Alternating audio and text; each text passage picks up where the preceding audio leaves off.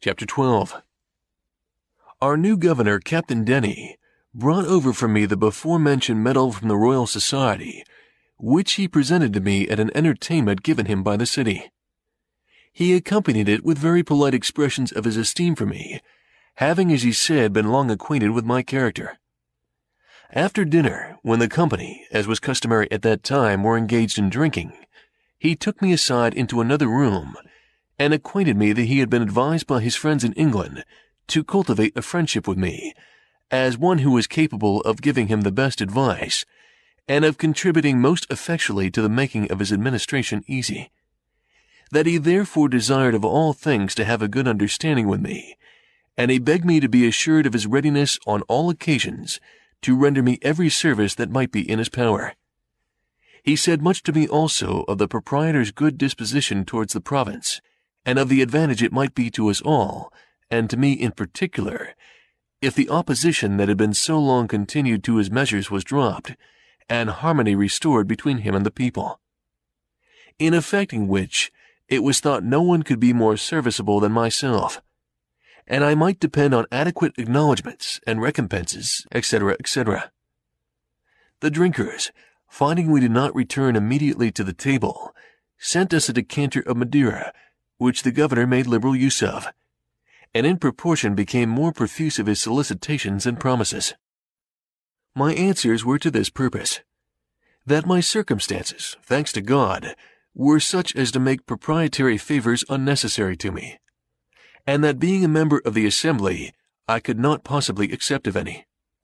That, however, I had no personal enmity to the proprietary, and that whenever the public measures he proposed should appear to be for the good of the people, no one should espouse and forward them more zealously than myself.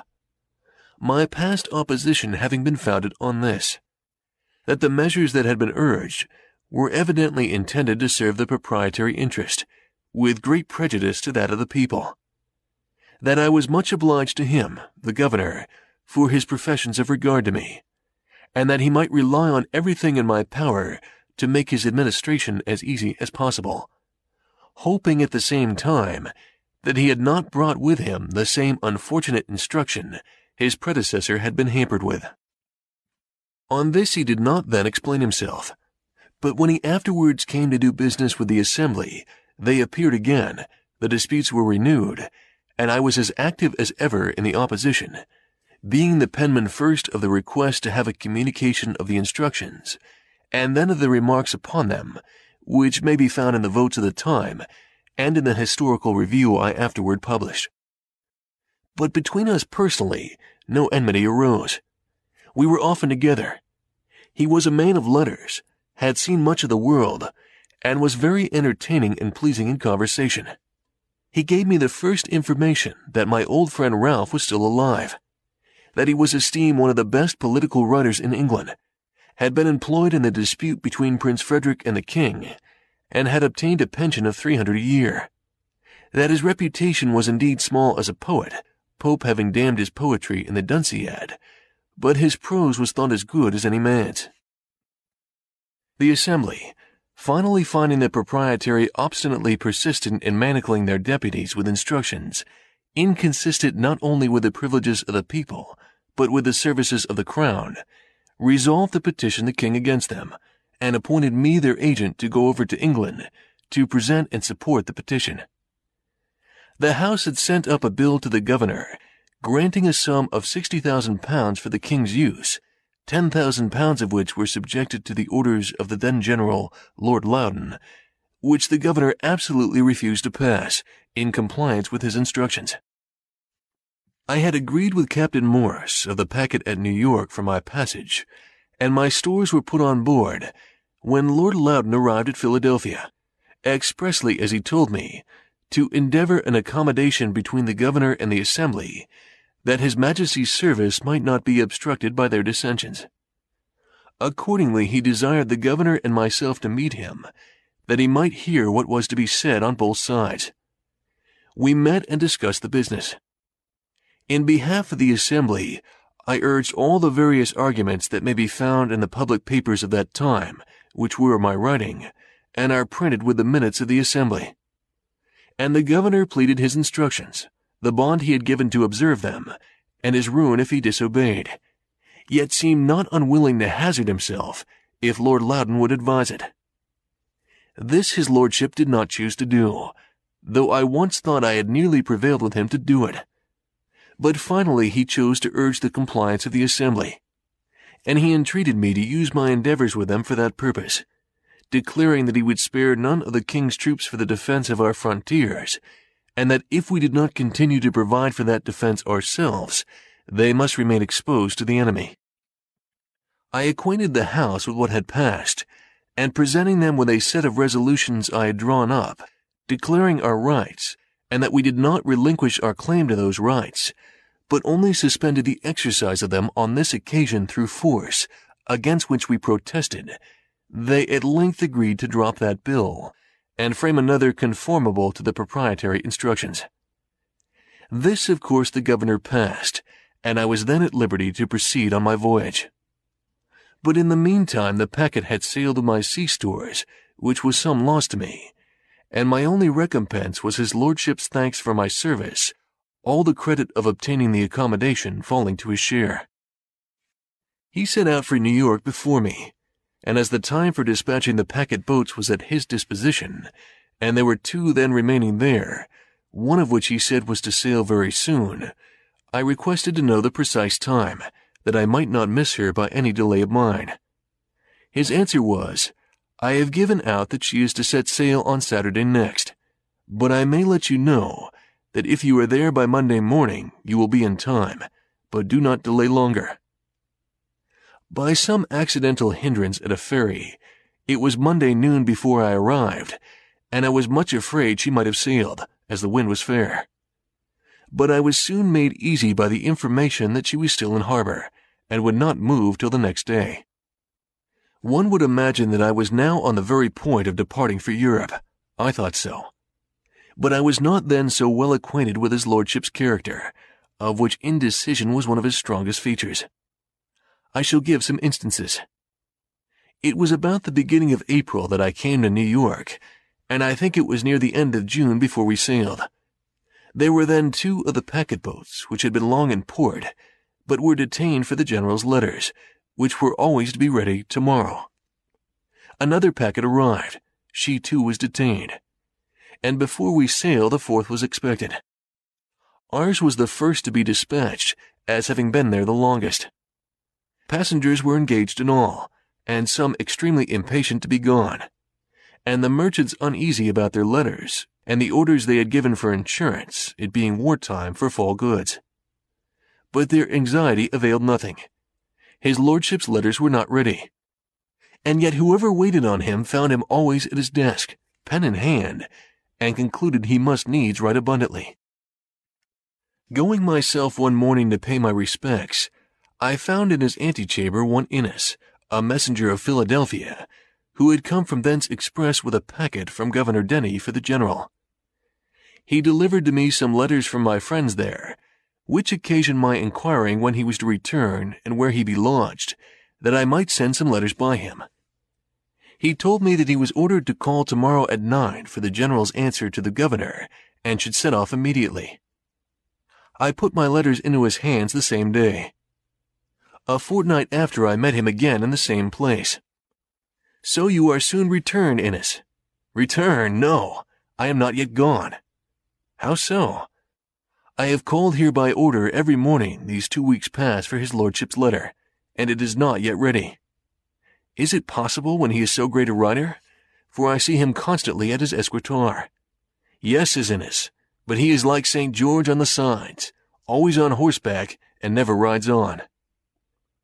This observation of the messenger was, it seems, well founded.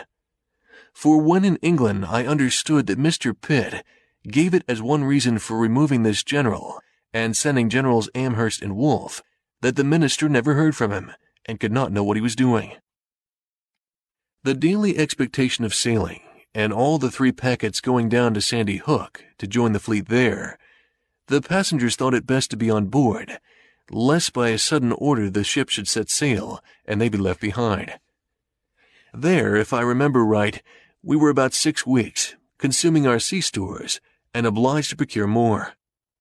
At length the fleet sailed, the general and all his army on board, bound to Louisburg, with intent to besiege and take that fortress. All the packet boats in company ordered to attend the general's ship, ready to receive his dispatches when they should be ready. We were out five days before we got a letter with leave to part, and then our ship quitted the fleet and steered for England. The other two packets he still detained, carried them with him to Halifax, where he stayed for some time to exercise the men in sham attacks upon sham forts, then altered his mind as to besieging Louisburg, and returned to New York with all his troops, together with the two packets above mentioned and all their passengers. During his absence, the French and savages had taken Fort George on the frontier of that province, and the savages had massacred many of the garrison after capitulation. I saw afterwards in London Captain Bonnell, who commanded one of those packets. He told me that when he had been detained a month, he acquainted his lordship that his ship was grown foul to a degree that must necessarily hinder her fast sailing, a point of consequence for a packet boat and requested an allowance of time to heave her down and clean her bottom. He was asked how long a time that would require. He answered three days. The general replied, If you can do it in one day, I give leave, otherwise not, for you must certainly sail the day after tomorrow. So he never obtained leave, though detained afterwards from day to day during full three months. I saw also in London one of Bonnell's passengers, who was so enraged against his lordship for deceiving and detaining him so long at New York, and then carrying him to Halifax and back again, that he swore he would sue for damages. Whether he did or not, I never heard, but as he represented the injury to his affairs, it was very considerable. On the whole, I wondered much how such a man came to be entrusted with so important a business as the conduct of a great army. But having since seen much of the great world, and the means of obtaining and the motives for giving places, my wonder is diminished. General Shirley, on whom the command of the army devolved upon the death of Braddock, would, in my opinion, if continued in place, have made a much better campaign than that of Loudon in 1757, which was frivolous, expensive, and disgraceful to our nation beyond conception. For though Shirley was not bred a soldier, he was sensible and sagacious in himself, and attentive to good advice from others, capable of forming judicious plans, and quick and active in carrying them into execution. Loudon, instead of defending the colonies with his great army, left them totally exposed while he paraded idly at Halifax, by which means Fort George was lost. Besides, he deranged all our mercantile operations and distressed our trade by a long embargo on the exportation of provisions on pretext of keeping supplies from being obtained by the enemy, but in reality for beating down their price in favor of the contractors, in whose profits it was said, perhaps from suspicion only, he had a share. And when at length the embargo was taken off, by neglecting to send notice of it to Charleston, the Carolina fleet was detained near three months longer, whereby their bottoms were so much damaged by the worm that a great part of them foundered in their passage home. Shirley was, I believe, sincerely glad of being relieved from so burdensome a charge, as the conduct of an army must be to a man unacquainted with military business. I was at the entertainment given by the city of New York to Lord Loudon on his taking upon him the command. Shirley, though thereby superseded, was present also. There was a great company of officers, citizens, and strangers, and some chairs having been borrowed in the neighborhood, there was one among them very low, which fell to the lot of Mr. Shirley. Perceiving it as I sat by him, I said, They have given you, sir, too low a seat. No matter, says he, Mr. Franklin, I find a low seat the easiest. While I was, as aforementioned, detained at New York, I received all the accounts of the provisions, etc., that I had furnished to Braddock, some of which accounts could not be sooner obtained from the different persons I had employed to assist in the business. I presented them to Lord Loudon, desiring to be paid the balance. He caused them to be regularly examined by the proper officer, who, after comparing every article with its voucher, certified them to be right, and the balance due for which his lordship promised to give me an order on the paymaster. This was, however, put off from time to time, and though I called often for it by appointment, I did not get it. At length, just before my departure, he told me he had on better consideration concluded not to mix his accounts with those of his predecessors. And you, says he, when in England, have only to exhibit your accounts at the Treasury, and you will be paid immediately. I mention, but without effect, the great and unexpected expense I had been put to by being detained so long at New York as a reason for my desiring to be presently paid, and on my observing that it was not right I should be put to any further trouble or delay in obtaining the money I had advanced, as I charged no commission for my service. Oh, sir, says he, you must not think of persuading us that you are no gainer. We understand better those affairs, and know that everyone concerned in supplying the army finds means in the doing it to fill his own pockets.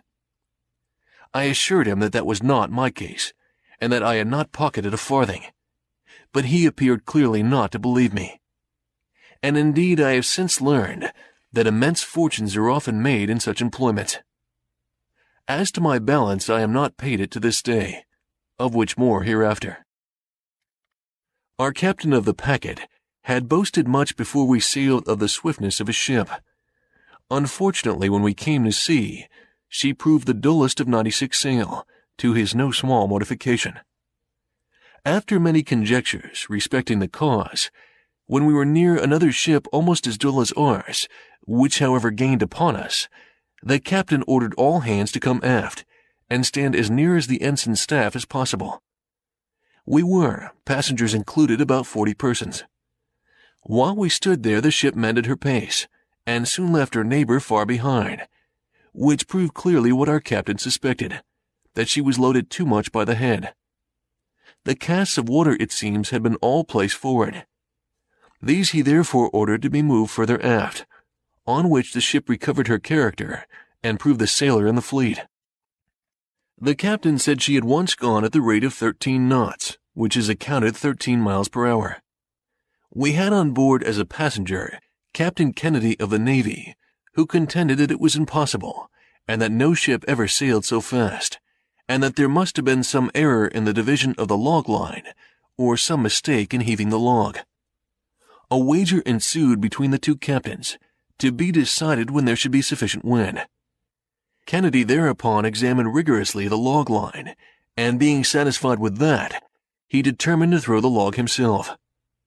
Accordingly, some days after, when the wind blew very fair and fresh, and the captain of the packet Lutwidge said he believed she then went at the rate of 13 knots, Kennedy made the experiment, and owned his wager lost.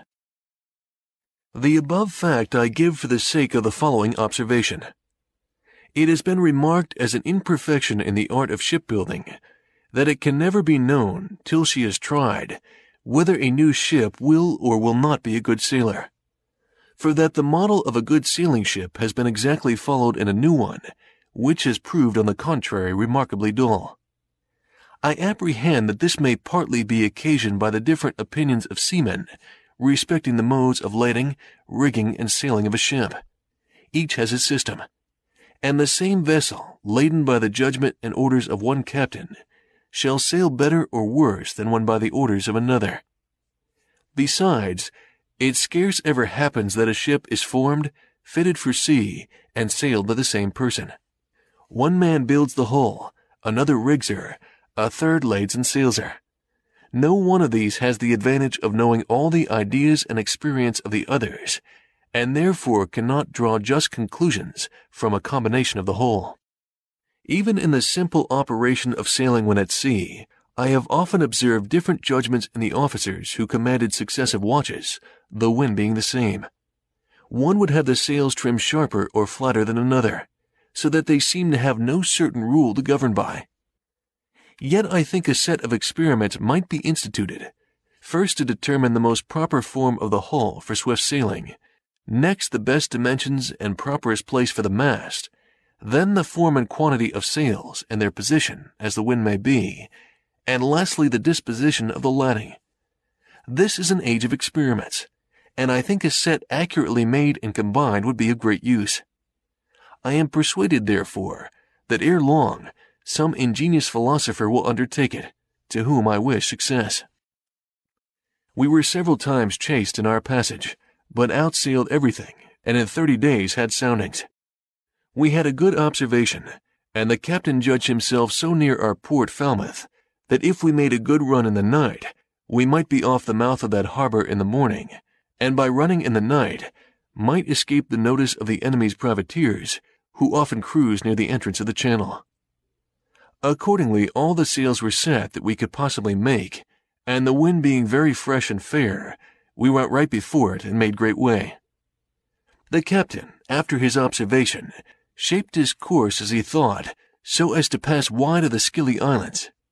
But it seems there is sometimes a strong indraught setting up St. George's Channel, which deceives seamen and caused the loss of Sir Cloudesley Shovel's squadron. This indraught was probably the cause of what happened to us. We had a watchman placed in the bow, to whom they often called, Look well out before there. And he as often answered, Aye, aye. But perhaps had his eyes shut, and was half asleep at the time. They sometimes answering, as is said, mechanically. For he did not see a light just before us, which had been hid by the studding sails from the man at the helm and from the rest of the watch, but by an accidental yaw of the ship was discovered and occasioned a great alarm, we being very near it, the light appearing to me as big as a cartwheel. It was midnight and our captain fast asleep. But Captain Kennedy, jumping upon deck and seeing the danger, ordered the ship to wear round, all sails standing, an operation dangerous to the mass but it carried us clear, and we escaped shipwreck, for we were running right up upon the rocks on which the lighthouse was erected. This deliverance impressed me strongly with the utility of lighthouses, and made me resolve to encourage the building more of them in America, if I should live to return there. In the morning it was found by the soundings, etc., that we were near our port, but a thick fog hid the land from our sight. About nine o'clock the fog began to rise, and it seemed to be lifted up from the water like the curtain at a playhouse, discovering underneath the town of Falmouth, the vessels in its harbor, and the fields that surrounded it. This was a most pleasing spectacle to those who had been so long without any other prospects than the uniform view of a vacant ocean, and it gave us the more pleasure as we were now free from the anxieties which the state of war occasioned. I set out immediately with my son for London, and we only stopped a little by the way to view Stonehenge on Salisbury Plain, and Lord Pembroke's house and gardens, with his very curious antiquities at Wilton. We arrived in London the 27th of July, 1757. Here terminates the autobiography as published by William Temple Franklin and his successors. The autobiography of Benjamin Franklin has been a production of E. Junto.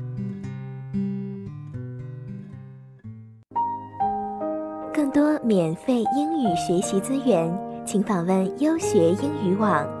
优学英语网，优秀的英语学习网站。免费咨询 QQ：九七三幺幺九五五。